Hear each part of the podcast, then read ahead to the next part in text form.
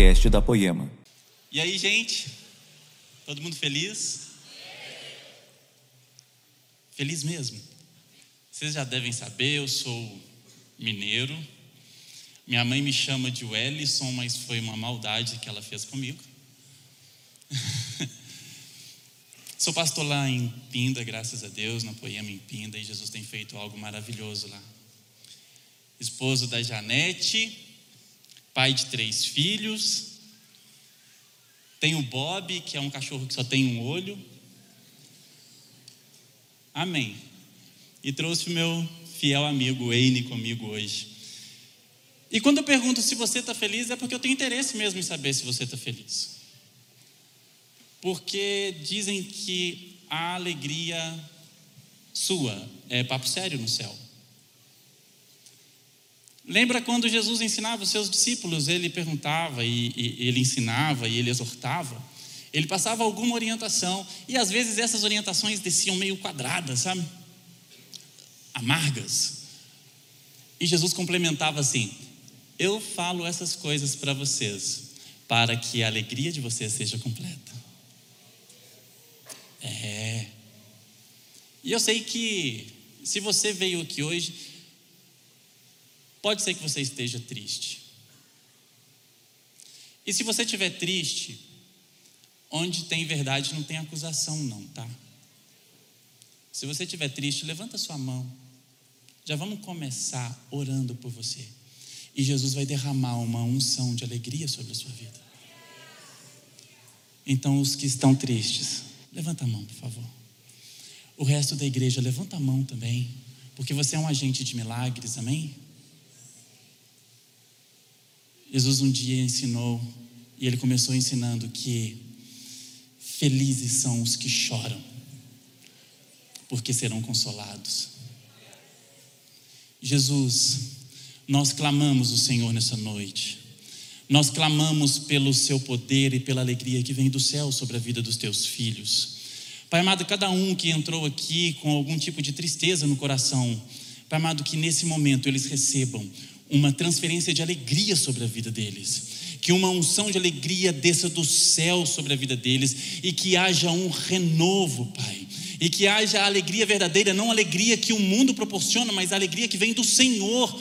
A alegria que sabe que a nossa confiança está em Ti, a alegria que sabe que toda vida está em Ti, Pai amado, a alegria que sabe que a provisão para as nossas casas, para os nossos lares, a saúde, tudo está no Senhor Jesus.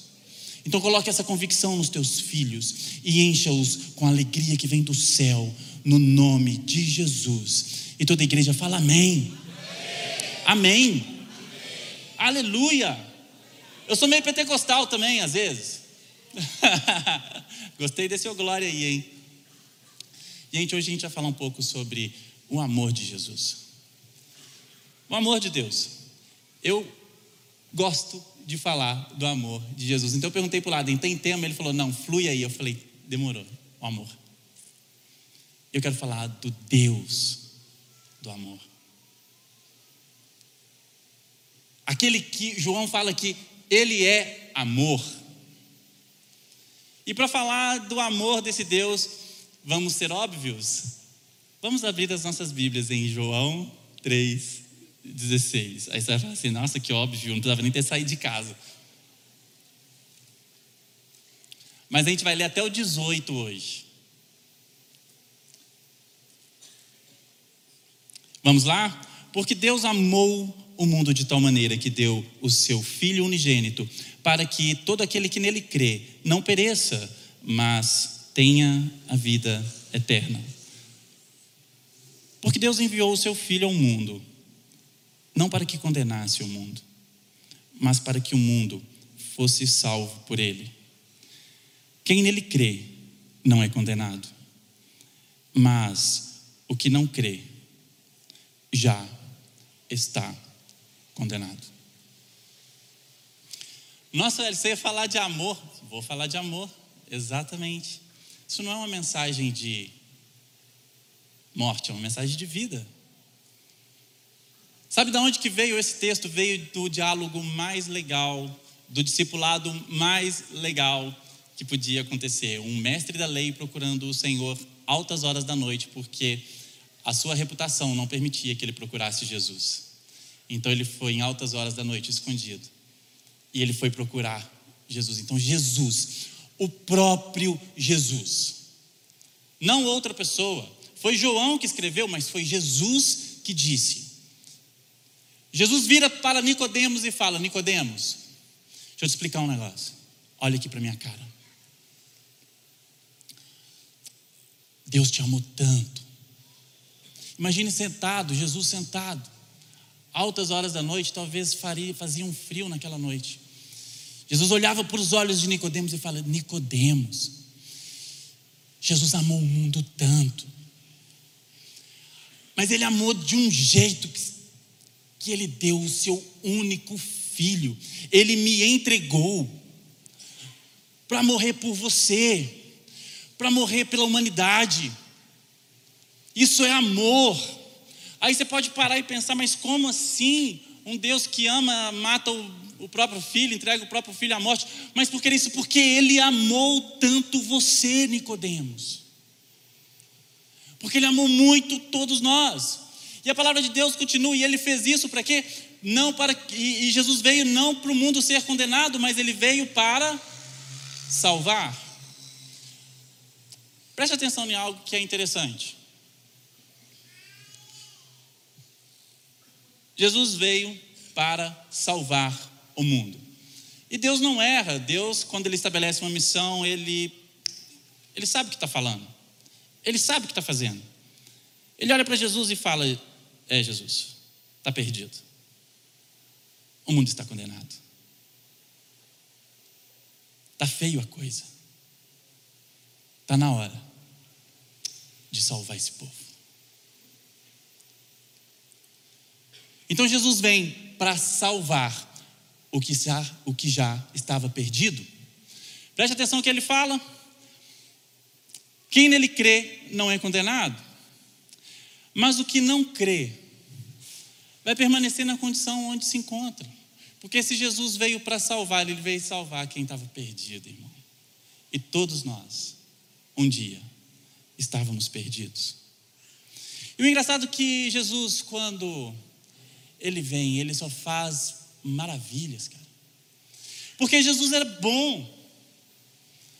Jesus é muito bom. Então tudo que ele fez foi baseado no amor que ele tinha, no amor que ele era. E tudo que Deus fez, e tudo que Jesus fez era bom. Jesus encontrava com o paralítico e fazia o paralítico andar. Jesus vai para uma festa de casamento, falta o vinho, Jesus transforma água em vinho e traz a solução para aquele lugar. Jesus encontra com pessoas que estavam com fome, uma multidão seguia Jesus e estava com fome. Jesus o que faz? Ele dá alimento para esse povo. Ele enche a barriga do povo. Jesus se encontra com uma mulher que tinha acabado de perder o filho. Jesus para a procissão, o, o, o povo indo para o cemitério, fala: para tudo, levanta. Jesus ressuscita o morto. Jesus encontra com um leproso e Jesus toca naquele homem e o cura. Percebe que tudo que Jesus fez enquanto ele esteve fisicamente entre nós era bom. Era bom. Mas sabe o que que João fala? João fala que para que se cumprisse a profecia lá de Isaías 53. Quem deu ouvido à nossa pregação?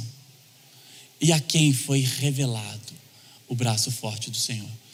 Mesmo o Senhor vindo com graça, amor e esperança, ele foi rejeitado. Mesmo fazendo milagres, prodígios e maravilhas, ele foi rejeitado. E quem deu ouvido à sua mensagem? Ninguém. Corriam atrás de Jesus querendo apedrejá-lo. E a quem foi revelado o braço forte do Senhor. Mas sabe quem disse que isso aconteceria? Isaías 53. Isaías. Isaías no capítulo 53. Se você puder abrir a sua Bíblia em Isaías 53 comigo. Nós vamos ler um pouquinho lá hoje. Parecia que Isaías estava presente, vendo o que aconteceria com Jesus. Eu posso te dizer algo: Jesus sabia de tudo isso que estava lá em Isaías. Jesus era um conhecedor das Escrituras. Quando ele vira para Nicodemos e fala que Deus deu o seu único filho para morrer por nós, Jesus sabia exatamente qual seria o seu destino. Jesus sabia exatamente quais seriam os próximos, os próximos passos da sua vida. Porque ele conhecia a profecia e ele sabia que ele era a materialização da profecia de Isaías. E Isaías, no capítulo 53, ele faz uma biografia de Jesus. Isaías 53, verso 2. Porque foi subindo como um renovo diante dele e como raiz de uma terra seca. Não tinha boa aparência nem formosura Olhamos para ele, mas não havia nenhuma beleza que nos agradasse. Era desprezado e o mais rejeitado entre os homens. Homem de dores e que sabe o que é padecer. É como um de quem os homens escondem o rosto. Era desprezado e dele não fizemos caso. Preste atenção em algo. Quando nós lemos isso, nós vemos uma biografia de Jesus. Mas sabe de quem Isaías está falando também? Isaías está falando para mim e para você. Isaías está falando de nós. Percebe algo? Não havia beleza nenhuma que nos atraísse nele. Perceba algo. Ele era desprezado, o mais rejeitado dos homens. Deixa eu te falar, desprezado, ser desprezado não é uma característica de quem é desprezado, e sim de quem despreza. Desprezado é uma condição passiva de alguém. Quem o desprezou? Quem desprezou Jesus? João 1 diz que ele veio para o seu, mas os seus o rejeitaram. Ele era desprezado, o mais rejeitado entre os homens. Preste atenção nisso. E como um de quem os homens esconde o rosto, era desprezado. Sabe quando que nós desprezamos Jesus? Até hoje. Eu sei que você veio aqui porque você ama Jesus. Vamos partir desse princípio. Você veio aqui foi porque você ama Jesus e não porque não tinha mais nada para fazer em casa. Mesmo porque se você não tivesse nada para fazer, você poderia fazer outras coisas, né? Você podia estar tá jogando um Play 5 com seu filho, ou quem sabe jogando futebol quarta noite, dia do futebol.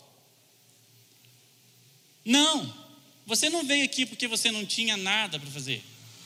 E de repente você passou na porta de uma igreja e resolveu entrar. Não, você veio aqui porque o Espírito Santo te convenceu um dia e, e, e você ouviu a voz do Senhor.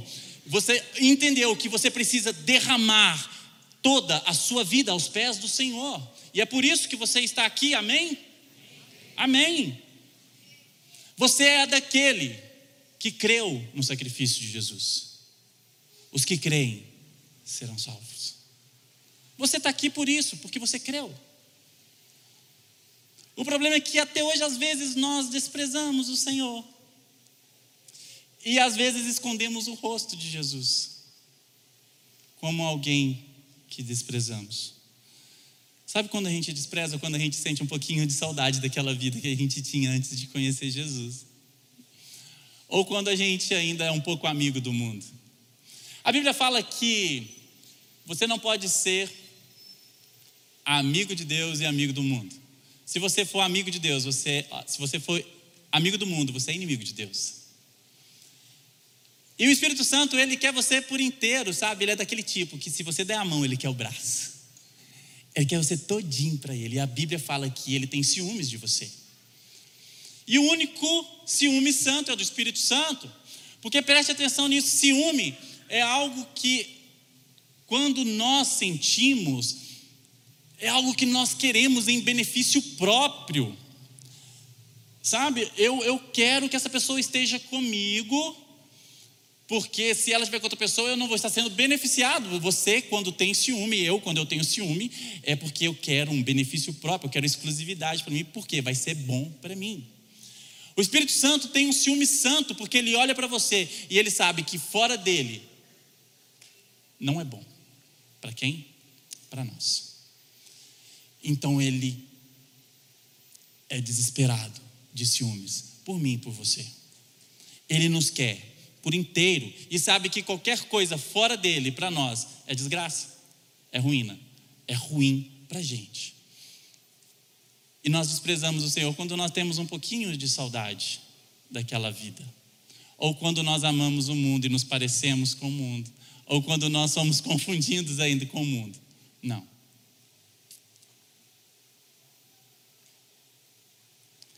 Certamente Ele tomou sobre si as nossas enfermidades e as nossas dores levou sobre si. E nós o considerávamos como aflito, ferido de Deus e oprimido. Imagine Jesus caminhando na terra. De repente, Jesus é pego, maltratado, crucificado, cuspido, colocam nele uma coroa de espinho, fura o seu lado.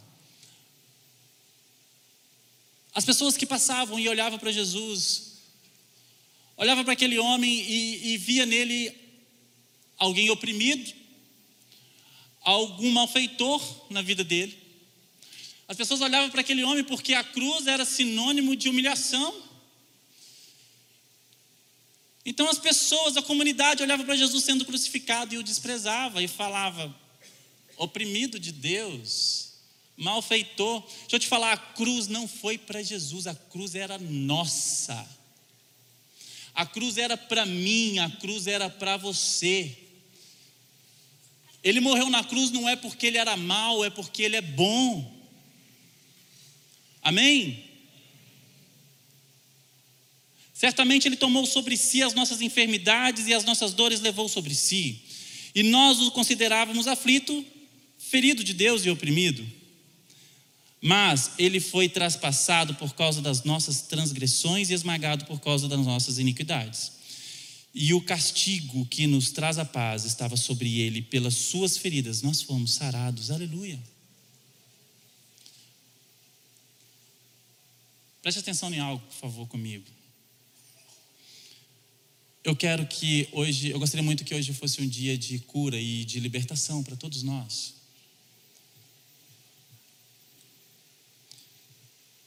Jesus, ele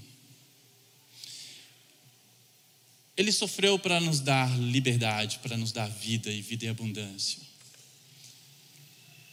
Quantas vezes nós nos deparamos olhando para nós, carregando feridas do passado, carregando feridas de alguma situação que você passou na sua vida sentimental, emocional, espiritual e tudo isso. Então você fica clamando ao Senhor para que cure essa ferida. Deixa eu te falar algo. Pelas suas feridas nós já fomos curados. Você pode dizer, nós já fomos, já fomos curados. O castigo que nos traz a paz estava sobre ele, e pelas suas pisaduras nós fomos totalmente sarados. Aproprie-se disso. Nós precisamos nos apropriar das coisas que o Senhor conquistou para nós na cruz. Então, esquece ferida. Jesus cura a ferida. Jesus limpa a ferida. A Bíblia fala que quando o Senhor se encontra, a Bíblia fala na parábola do bom samaritano que havia um homem machucado, caído, quase morto, e um homem, o bom samaritano, chega e coloca vinho azeite, azeite na ferida. Ele cura a ferida. Jesus veio para curar as nossas feridas. Tome posse disso. Para de olhar para o passado, preocupado com aquilo que te afligiu lá atrás. Jesus já conquistou a vitória disso na cruz para você. Amém? E todos andávamos desgarrados como ovelhas, cada um se desviava pelo seu próprio caminho, mas o Senhor fez cair sobre ele a iniquidade de todos nós. Ele foi oprimido e humilhado, mas não abriu a boca, como o cordeiro foi levado ao matadouro, e como ovelha muda diante dos seus tosqueadores, ele não abriu a boca. Gente, eu amo o evangelho de João, porque se você ler o Evangelho de João, você vai ver quando Jesus foi capturado, como foi interessante. A Bíblia relata que, João, que o Senhor estava com seus discípulos lá no jardim. Então veio uma multidão com tocha e armas, perseguindo Jesus, procurando por Jesus. Então, quando aquela multidão chega para pegar Jesus, Jesus pergunta para eles: Ei, quem vocês estão procurando? O que vocês querem? Ah, não, quer Jesus. Ele fala, sou eu. Sabe o que a Bíblia diz? A Bíblia diz que exatamente, instantaneamente, eles se prostraram. Porque diante do nome do Senhor, todo joelho se prostra. Eles se prostraram diante do Senhor e Jesus vira e fala: Ei, sou eu, pode me pegar. Sabe por quê? Porque a vida de Jesus ninguém atira, irmão. Ele a dá de bom grado e ele pega de volta na hora que ele quer.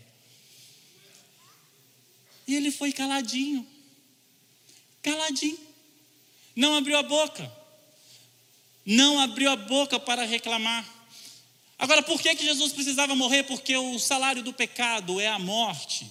Ei, mas Jesus não pecou. Exatamente, ele não pecou mas nós pecamos e por isso estávamos condenados. E se alguém pecou, alguém precisava morrer para pagar a dívida. Alguém que fosse puro, que tivesse vencido o pecado, que passou por todas as provações e em tudo foi aprovado. Quem é esse? Só tem um, Jesus. Então ele se entrega. Ele se entrega. Eu, eu fico meio, meio meio pensando em algumas coisas que parece. Eu tenho certeza que você já viu isso também. Algumas encenações de Jesus carregando a cruz e o diabo festejando e dando pancada e zoando com a cara de Jesus. Há pouco tempo atrás, a gente viu, antes da pandemia, uma escola de samba que pegou dois atores e um era Satanás, o outro era Jesus. Quem lembra disso? E Satanás arrastava Jesus e maltratava Jesus na avenida.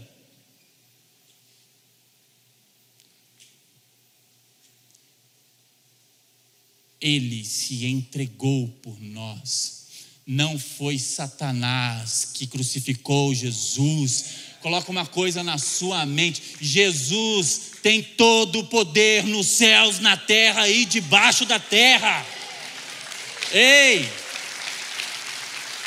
Jesus tem todo o poder. Satanás não tem poder sobre Jesus. Então, Elison, quem crucificou Jesus?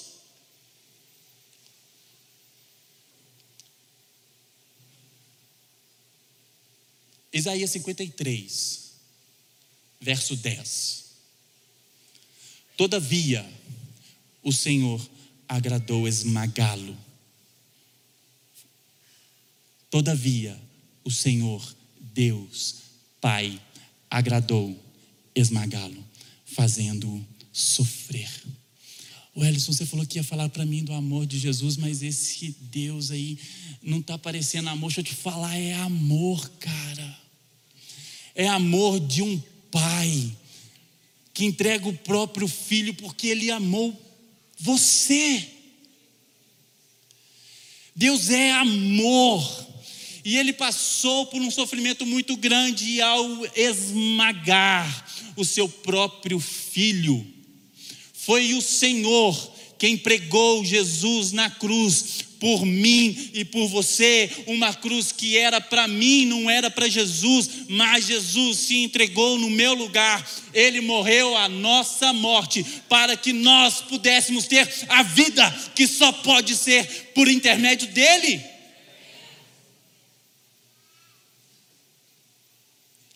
Se isso não for amor, é o quê?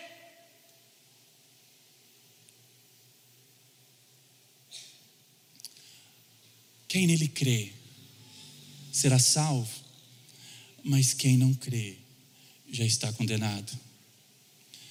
A pergunta que eu quero fazer para nós nessa noite é: Para onde nós estamos indo? Para onde nós estamos indo?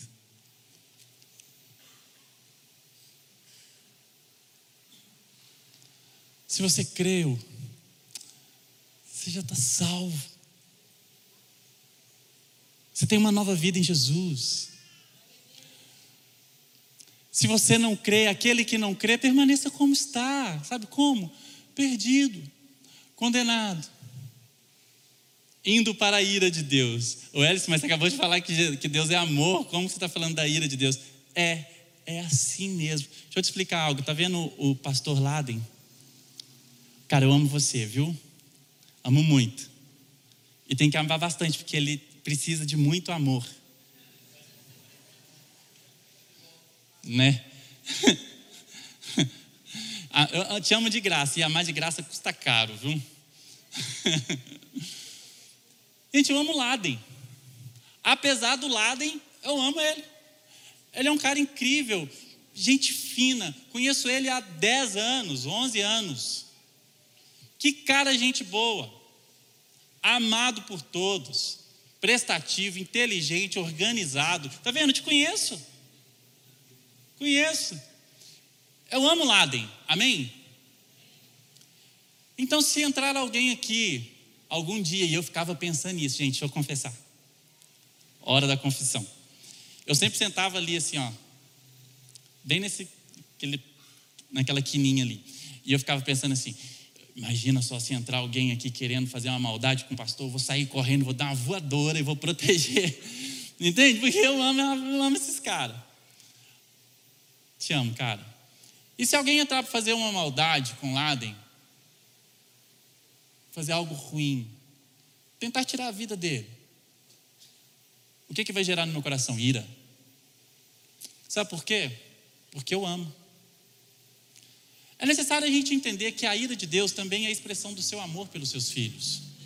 A justiça de Deus também é a expressão do amor de Deus pelos seus filhos. Estou fora da ira de Deus, cara. Romanos 1, verso 18 diz: A ira de Deus se revela do céu contra toda impiedade e injustiça dos seres humanos, que por meio da injustiça suprimem a verdade. Romanos 2, verso 5: Mas por ser teimoso e ter um coração impenitente, que não se arrepende, você acumula contra si mesmo ira para o dia da ira e da revelação do justo juízo de Deus. Mateus 7, 21 diz que nem todo que diz Senhor, Senhor entrará no reino, de, do reino dos céus, mas aquele que faz a vontade do meu Pai que está no céu. Para onde nós estamos indo? O que a Bíblia fala aqui é Senhor, Senhor, e sempre que você vê Senhor, Senhor duas vezes é tipo confirmação. Não está falando de alguém que está falando assim, Senhor, me ajuda aqui que deu ruim. Não, está falando de homens que têm uma vida dedicada a falar do Senhor. Falsos profetas, talvez que diz: Senhor, Senhor. Mas nem todo aquele que diz Senhor, Senhor entrará no reino do céu, mas aquele que faz a vontade do Pai. Mateus 7, 22 diz: Muitos naqueles dias vão me dizer: Senhor, Senhor, nós não profetizamos em Seu nome, e em Seu nome não expulsamos demônios, e em Seu nome não fizemos muitos milagres. Deixa eu te dizer algo. Conhecermos Jesus é diferente de Ele nos conhecer. Ainda que tivéssemos todas as revelações e todo o conhecimento da palavra de Deus, e se não tivéssemos relacionamento e intimidade com Ele, Ele não nos conheceria. Deixa eu dar um exemplo. Se a gente chegar lá na casa do Laden de novo, Laden, se a gente chegar na casa do Laden, vira para o porteiro e fala assim: Eu vou lá na casa do Laden. É um, um rapaz grande assim, né? Tem uma esposa bonita, pai do Vitor, da Isa do Theo. Um filho por ano ele produz. o porteiro vai saber quem é. Gosta de dar uns tiros. Pastor da Poema, homem de Deus. Anda num carrão aí preto, fazendo barulho, consumindo combustível. Todo mundo, o porteiro vai saber que você conhece o Laden. Mas você só vai entrar na casa do Laden. Se o Laden responder para o porteiro assim: Eu conheço.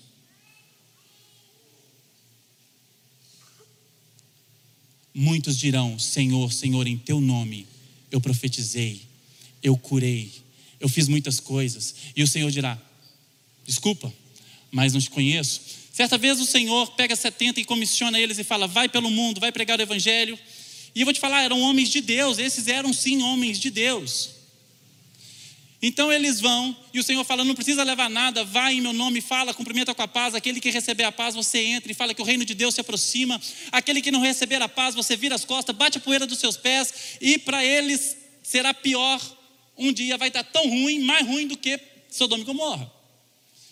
Então esses homens foram e proclamaram o reino de Deus e voltaram maravilhados.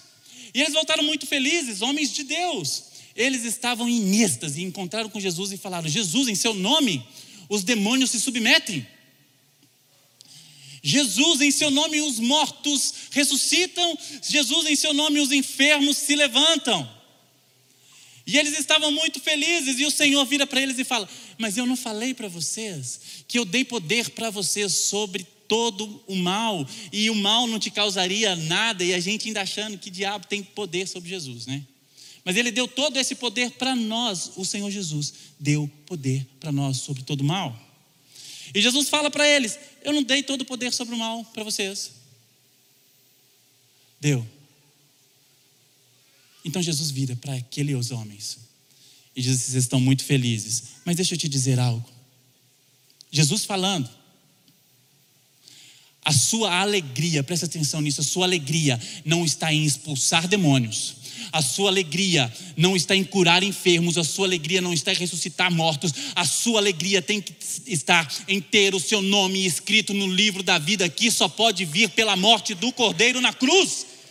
Essa é a nossa alegria, é aí onde tem que estar a alegria do homem. Então muitos dirão: Senhor, Senhor, em seu nome eu profetizei, mas eu não te conheço. Naqueles dias muitos vão dizer: Eu fiz tanta coisa pelo Senhor e Ele vai dizer: Eu não te conheço. Então eu lhe direi claramente: Eu nunca conheci vocês, afastem-se de mim, porque vocês praticam o mal. O interessante é que o apóstolo Paulo nos dá umas orientações muito legais. O apóstolo Paulo, a gente deve ouvir isso em todas as ceias: examine um homem a si mesmo. Quem já ouviu isso? Amém. Examine. Quem tem braço? Amém. Mais gente tem braço do que já ouviu. Examine o homem a si mesmo. Quando nós examinamos a nós mesmos, gente, e somos sinceros quando nós fazemos essa avaliação, nós reconhecemos que somos pecadores, carentes da misericórdia e da graça de Deus. Quando nós avaliamos a nós mesmos, as máscaras precisam cair diante do Senhor. Quando nós avaliamos nós mesmos, nós mostramos para o Senhor quem de fato nós somos e Ele revela para a gente quem Ele é. João vira para um povo que está passando e fala: Senhor, manda fogo sobre esse povo. Jesus, João tira a máscara e fala: Eu estou com vontade de meter fogo em todo mundo. Jesus vira para ele e fala: Calma. Então, João, sabe o que, João vê em Jesus? Amor amor. Por quê? Muito provavelmente o coração de João era muito perdido, cara. E Jesus revelou amor para ele. Mostra sua deficiência para Jesus. E Jesus vai compensá-la com a característica dele em você. Examine, pois, o homem a si mesmo. Regras e protocolos não nos fazem conhecidos de Deus. Tem algum visitante aqui hoje? Seja muito bem-vindo, se coloque de pé, vem aqui na frente. Não, mentira, brincadeira.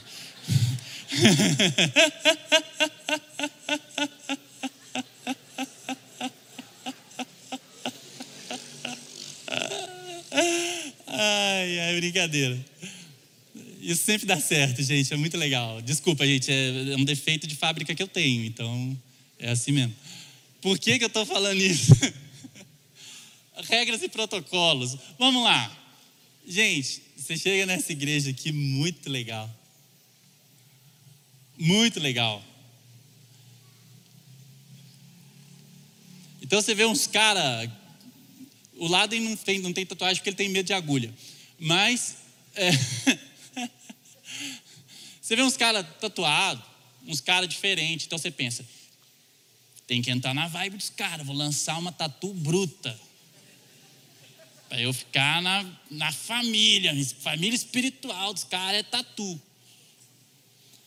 Aí você olha para a igreja, vê uma igreja monstra, cara, telão de LED, iluminação monstra, som animal. Você fala, uau, é isso. Isso é top, gente. Glória a Deus, mas Jesus não precisa disso.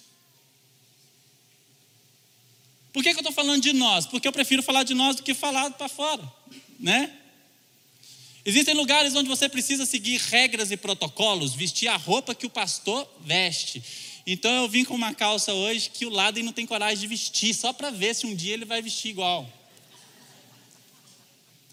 Regras e protocolos não te fazem parecidos, conhecidos do Senhor. Cumprir uma meta, um, um, um, um procedimento operacional não te faz conhecido do Senhor. Regras e protocolos te afastam de Jesus. Regras e protocolos te fazem seguir metas e o que o Senhor quer de você é relacionamento. Entende? Regras e protocolos te afastam de Jesus, relacionamento te leva para o casamento.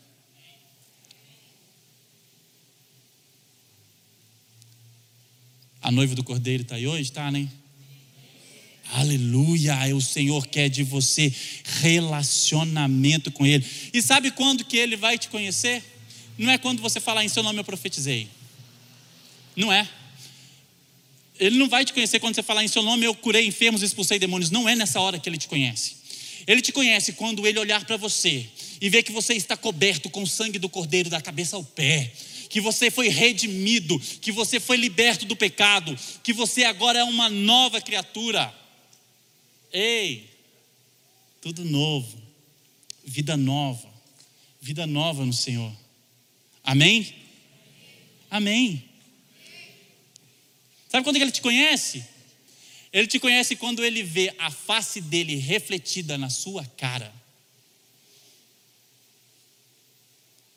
A Bíblia fala que nós somos como espelhos, contemplando o Senhor, refletindo o Senhor e que nós somos transformados dia após dia, dia após dia, de glória em glória, cada vez mais parecido com Ele. Então Ele vai olhar para você e falar: existe semelhança que eu te conheço. É relacionamento, cara. Não é regra e protocolo, não. Para onde nós estamos indo? Deixa eu te falar. Essa não é uma mensagem de juízo, não, tá, gente? Se eu tivesse uma trilha sonora aqui, eu pedia o Brisa para tocar Pantera Cor-de-Rosa. Tananana, tanana, É, não é uma mensagem de juízo, não. Não é. É uma mensagem de graça, é uma mensagem de amor, não é uma mensagem de morte, é uma mensagem de vida. Entende? O Ellison, mas qual que é o caminho para isso? Só existe um caminho, cara. Jesus disse: Eu sou o. Quem sabe dessa? Esse é bom também, né? Eu sou o caminho, a verdade e a vida. Ninguém vem ao Pai a não ser por mim. Jesus é o caminho. E se você está no caminho, você está em Jesus. E se você está em Jesus, nova criatura você é. Todas as coisas velhas se passaram. E isso que tudo, tudo se fez novo, é novidade de vida, dia após dia, é uma nova natureza, dia após dia. Você, meu amigo, é daquele que creu no sacrifício de Jesus e você sabe para onde está indo. É uma nova natureza que o Senhor colocou em você. E sabe como você sabe se tem uma nova natureza? quando a sua adoração é espontânea. É, eita café da tarde, coisa maravilhosa. Às vezes você senta com os profetas de Deus e sai uns negócios assim, sabe? Deixa eu te falar uma coisa. As, as, nossas ações são controladas. Se eu decidir, vou levantar esse retorno, eu abaixo e levanto, é uma ação controlada. Agora, se eu tiver aqui esse negócio resolver cair, eu vou levar a mão e tentar segurar. É espontâneo. Espontaneidade, o Leandro um dia fez para a gente aqui, ele fez assim: ó, espontaneidade é quando você é chacoalhado, cai o que tem dentro. Quem lembra disso? Quando você é chacoalhado, sai o que é dentro. É a sua reação. A sua reação é espontânea. A sua reação define a sua natureza. A nossa adoração tem que ser uma adoração espontânea. A, no, a maior marca da nossa nova natureza é quando espontaneamente nós adoramos o Senhor daquele jeito que ele ensinou em espírito e em verdade, não importa o lugar, em espírito e em verdade, cara. É na igreja, sentado no banco, na plataforma, é no carro, dirigindo, indo para o hospital, voltando do hospital, indo para o trabalho, trabalhando, andando de bicicleta. A adoração genuína ao Senhor. A Bíblia fala que Davi tem um coração, tinha um coração conforme o coração de Deus. A adoração de Davi era espontânea, cara. Era uma loucura. Quer parecer com Jesus, quer, quer ter um coração segundo o coração de Deus, seja parecido com Davi. Adore espontaneamente. É uma nova vida, gente. Deu um ruim aqui. Voltou. Mateus 7,16. Por acaso se colhe uvas de, de espinheiros ou figos de ervas daninhas? Jesus vira para os seus discípulos e fala: Não dá para pegar a uva de um espinheiro nem figo de ervas daninhas. Não dá, você concorda? Por quê? Porque de uma árvore não pode sair frutos bons e frutos ruins. Eu te falar um negócio, esses dias eu estava lá em casa. E, e, minha casa é longe da padaria, mas é bem longe da padaria. Então, quando tem um pão dormido lá em casa, é uma maravilha, porque eu sei preparar um pão dormido que vocês não têm ideia. Peguem suas pranchetas, agora vai ser receita gourmet.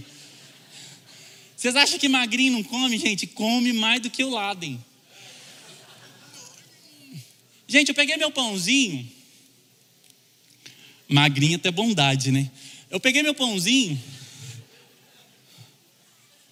Não dá para pregar aqui, cara. Gente, eu peguei... anota aí, eu peguei meu pãozinho, parti no meio pus a frigideira para esquentar. Aí você passa bastante manteiga, assim, ó. Muito, aí você põe mais manteiga. Aí na hora que a chapa tá quente mesmo, você faz assim, ó. Todo mundo, todo mundo come pão dormido aqui, né? é. Gente, esse é o barulho mais bonito que tem na cozinha. E o detalhe, isso era de manhã, então subiu aquele cheirinho de manteiga. E a minha esposa estava ali pela cozinha passando uma vassoura. Ela falou assim: ela ia falar assim, ó, esse é o cheiro que as casas têm que ter de manhã. Ela falou depois comigo. Mas ela fez assim, hum, hum. Então ela chegou perto assim e fez, hum. Algo cheirou mal. O que acontece é que eu tenho três filhos, nota 10, e que lavam vasilha muito bem. E no turno anterior, um deles lavou a vasilha, eu não sei qual foi. E ainda não confessaram, mas eu estou orando e jejuando a Deus que um dia eles vão confessar. Aí eu, ninguém confessou. Mas fato é que lavaram a panela no turno anterior. E quando eu fui usar a panela, ela estava limpa por dentro, com um cheiro maravilhoso.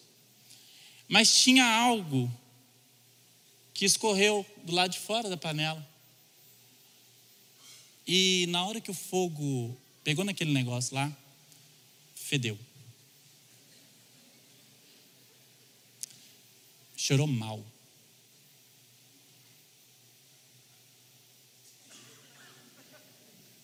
Ser rico não, não foi com você. Deixa eu te falar um negócio. Aquilo que Jesus está fazendo dentro de você, colocou uma nova natureza em você. Aquilo que Jesus está fazendo dentro de você tem que ser compatível com aquilo que o mundo está vendo em você agora. o que ele faz aqui dentro tem que refletir aqui fora. Entende? Entende? É nova natureza, é tome a sua cruz e me segue. Se você ama pai e mãe mais do que ama Jesus, você não pode ser meu discípulo. Isso foi ele que falou, não é o Ellison. Ele falou: tome a sua cruz e me segue. A cruz é sinônimo, é o lugar onde Jesus entregou a sua vida por nós. E ele fala para nós agora: pega a sua e entrega a sua vida para mim. Estamos dispostos? Para onde nós estamos indo? Ele começou algo aqui dentro em cada um de nós. Está na hora de explodir, meu irmão. Está na hora de se revelar para essa geração que clama pela manifestação dos filhos de Deus. Aleluia. É você. Somos nós. O Elcio, mas vou te falar. As lutas, às vezes é difícil. Tenha na sua mente o seguinte: as lutas e as provações podem ser difíceis tanto que for, mas a palavra de Deus fala que Ele é um bom Pai. E Ele fala que, em hipótese alguma, você será exposto a uma provação que você não possa suportar. Está difícil? Tenha na sua mente a convicção de que você é mais do que vencedor sobre essas coisas, porque o Senhor já venceu por você Amém? Então prossiga, continue, não desanime. A obra que ele começou, ele vai terminar. Amém? Amém. E para onde nós estamos indo? Eu quero ir para junto do Senhor. Sabe como é que é o amor de Deus? O amor de Deus está lá em Romanos 5,8. Mas Deus prova o seu amor Deus prova o seu próprio amor para conosco pelo fato de Cristo ter morrido por nós quando ainda éramos pecadores. E aqui eu quero conversar um pouquinho com você. O Senhor mostra o seu amor quando nós estávamos perdidos, largados. Deus amou o mundo de tal maneira lá, quando o mundo estava perdido, Jesus veio para salvar o que estava condenado. Ele prova o seu amor quando ainda nós estávamos entregues ao pecado. Quando nós ainda vivíamos deliberadamente uma vida de pecado, de podridão, Ele já nos amava. E Ele entrega Jesus por nós. Agora, põe na sua cabeça o seguinte: muitas vezes eu e você queremos merecer, fazer por merecer esse amor. Por quê? Porque existe, sei lá, algumas fortalezas na nossa mente que fala que nós não somos merecedores desse amor. Deixa eu te dizer algo. O próprio Deus pega o seu filho amado, o seu único filho, e tem prazer em esmagá-lo, e tem prazer em fazer ele sangrar e sofrer. O Senhor, ele tem prazer em ver o sangue do seu filho escorrendo de uma cruz e ter o lado furado, ser zombado, cuspido, maltratado. Para quê? Para que eu e você tenhamos vida. Qual o preço? O que é que nós podemos fazer para merecer isso? Isso é graça, favor imerecido. Não há nada que possamos fazer para merecer um amor desse tamanho, meu Deus. Não tem. Então facilita a sua vida. Você não merece Ele te ama mesmo sem você merecer. Esse é o amor de Deus, cara. E eu piro de falar do amor de Deus, porque o amor de Deus é. Cara, e o amor de Jesus? Esse é o Deus Pai, que manda o filho para a cruz por amor a mim e a você. E Jesus, conhecedor de Isaías, conhecia o seu. Gente, pelo amor de Deus. Ele sabia, rejeitado. Jesus olha para os seus, olha para o lado assim, e vê lá um bando de mal arrumado. Ele olha para os seus discípulos e fala: Nosso Deus, nossa, nossa eu. Tipo,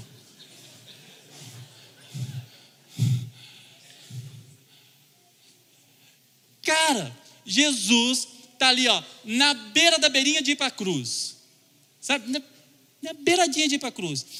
olha para o lado e vê Pedro e fala: Vai me negar? Ele olha para o outro lado, está lá Tomé. Ele fala: Duvida. Não acredita. Vai, vai deixar subir fortalezas na mente, não vai entender nada. Vai, vai Tomé. Aí Felipe vem: Oh Deus, dá para mostrar o Pai? Cara, tipo assim. Ele olha para Felipe e fala: Cara, tem três anos que você anda comigo, você não sabe que eu e o Pai somos um. Não dá. Mas não. Sabe o que Jesus faz? Vira para esse bando de mal arrumado. Improváveis, como eu e você. Improváveis, como eu e você. E ele conforta o coração dos seus discípulos. Esse é o amor de quem sabia que ia ser esmagado numa cruz. Ele vira para os seus discípulos em João 14 e fala: Que o coração de vocês não fique angustiado. Cara, quem está vindo para a cruz? E Jesus fala: Que o coração de vocês não fique angustiado, vocês creem em Deus, creiam também em mim, na casa do meu Pai há muitas moradas, e se não fosse assim, eu não lhes teria dito, pois vou preparar um lugar para vocês. E quando eu for e preparar um lugar, voltarei e os receberei para mim mesmo, para que onde eu estou, vocês também estejam. Nós estamos indo para o lugar que Jesus quer nos levar. Ei! Cara, esse é o coração de Jesus, mesmo sabendo que ia passar por dores e sofrimentos, ele tira um tempo para confortar o coração dos seus discípulos. Brisa, me ajuda a terminar aqui? Só existe um caminho, gente. Só um, e ele se chama Jesus. E eu sei que você creu no sacrifício de Jesus. E só existe uma exigência. Uma. Creia no Senhor. Uma.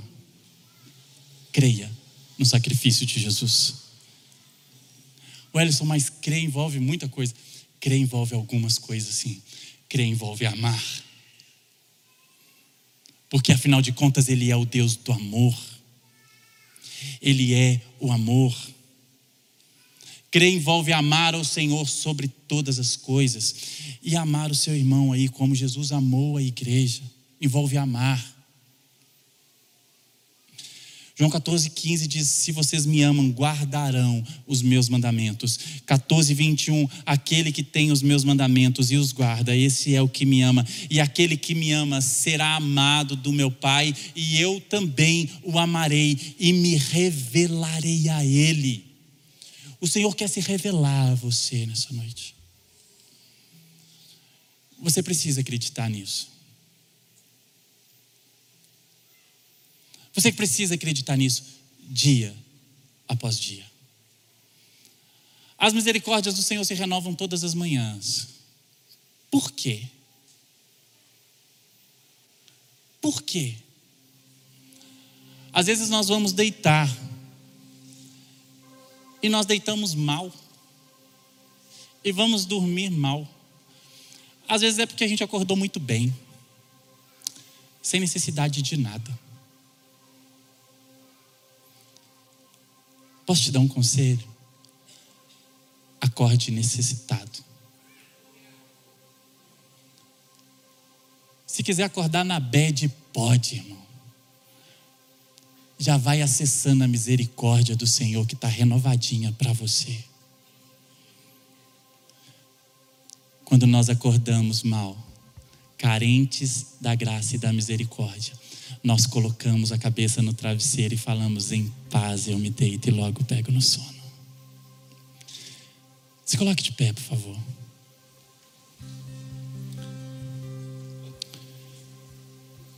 Isaías fala que o Senhor é como foi desprezado, como alguém que nós escondemos o rosto Sabe quando nós escondemos o rosto para Jesus? É quando nós estamos num ambiente como esse. E as condições do mundo, as aflições da vida, nos impedem de render-lhe graça. Nos impede de dizer: O Senhor é digno. Quando nós deixamos de adorar o Senhor com uma adoração espontânea, seja onde quer que você esteja, provavelmente o Senhor percebe como alguém que está escondendo o rosto dele. O Senhor quer olhar nos seus olhos nessa noite. O Ellison, mas eu tô aqui hoje, mas eu caí, eu, eu caí e, e a queda Gente, queda dói, né? Queda machuca. Quando a gente cai, machuca. Quando a gente cai de moto, machuca o corpo. Quando nós caímos no pecado, machuca o nosso espírito. E dói do mesmo jeito, se é que não dói mais. E às vezes a gente tem a tendência de não render graças ao Senhor e dar a Ele glórias e adoração. Então não para na queda, não, continua. Não para na ofensa, não para na dificuldade, na dor, no sofrimento. Ele continua sendo digno de louvores e adoração em todos esses momentos. Todos esses momentos ele é. O Ellison machuquei, ele é digno de glória. O Ellison, minha situação financeira está ruim, ele é digno de glória. O Ellison está indo tudo bem, ele é digno de glória, aleluia. O Ellison e a dor, ele é digno de glória. No sofrimento, ele é digno de glória. Na doença, ele é digno de glória. Deixa eu te falar algo: na morte, ele é digno de glória. Ele é digno de glória em todos os momentos da nossa vida. E se algum dia a sua paixão, o seu amor começar a se esfriar, lembre-se: ei, aquela canção, eu quero me apaixonar outra vez, eu quero me desesperar por você outra vez, Jesus. Mesmo na dor, no sofrimento, Ele continua sendo digno da nossa adoração. Ele continua olhando para a gente. E quando você cai, deixa eu te falar algo. A Bíblia fala que existe festa no céu quando um pecador se arrepende. Aleluia. E eu acho isso muito lindo. O problema é que às vezes a gente mistura as coisas e, e, e parece que esse momento onde há arrependimento é quando alguém se rende a Jesus e vem aqui na frente e nós oramos por ele. Não é isso que a Bíblia está falando. A Bíblia fala que existe festa no céu quando um pecador se arrepende. A Bíblia também fala que todos nós pecamos. Nós continuamos pecando. João, lá nas epístolas, fala que aquele que disser que não peca, não existe espaço nele para o Evangelho, porque o Evangelho é para te ligar de volta com o Senhor. Então existe festa no céu, amigo. Presta atenção nisso, pelo amor de Deus. Quando eu e você patrocina essa festa lá. Quando eu e você, dia após dia, nos arrependemos diante do Senhor, porque nós estamos cansados do estilo de vida que levamos. Quando eu e você, quando eu e você confessa o nosso pecado ao Senhor, arrependidos pelo que nós fizemos. E quando nós confessamos o nosso pecado ao Senhor, sabe o que, que nós estamos fazendo? Nós estamos valorizando o sacrifício dele na cruz. Ele olha e fala: Não foi em vão, por você não foi em vão. Festa, galera, porque mais um pecador está se arrependendo hoje de novo.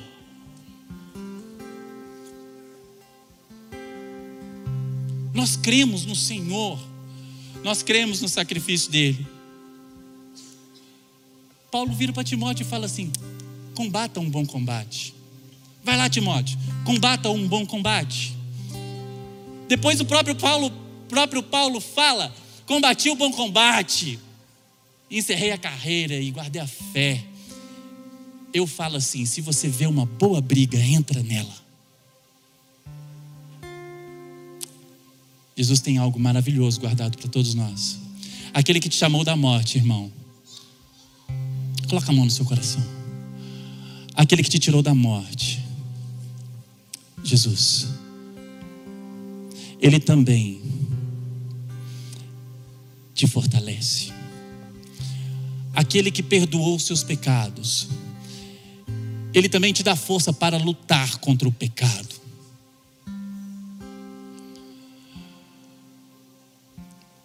Ellison, mas eu estou fraco.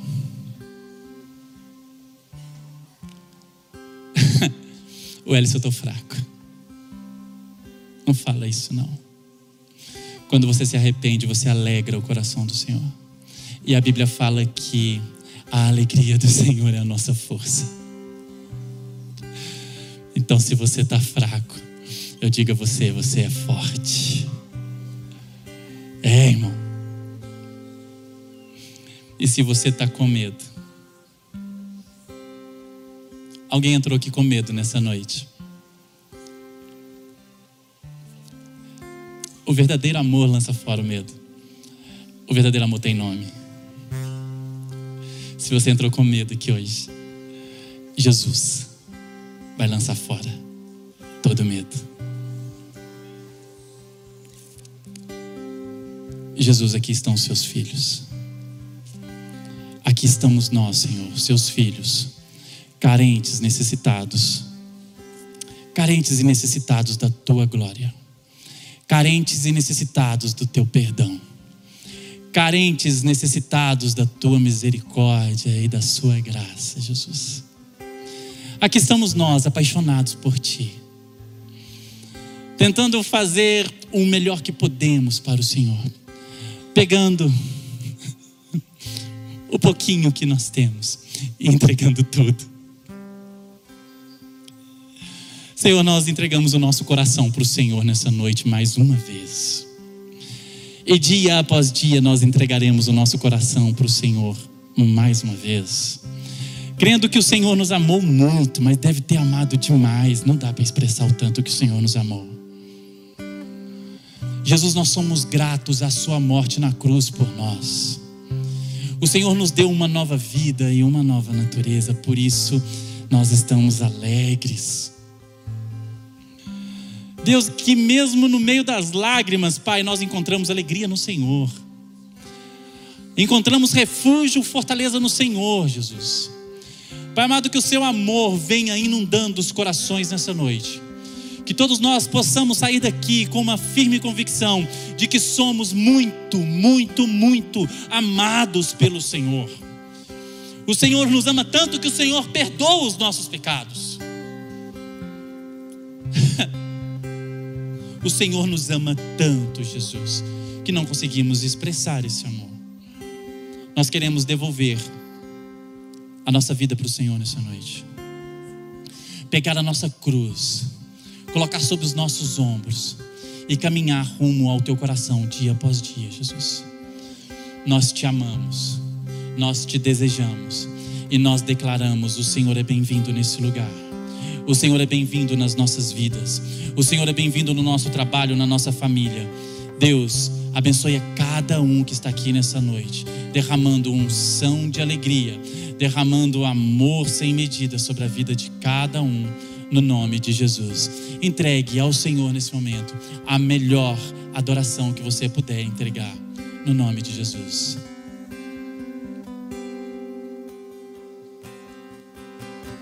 Nada se compara ao teu amor. Deixou sua glória habitou entre nós.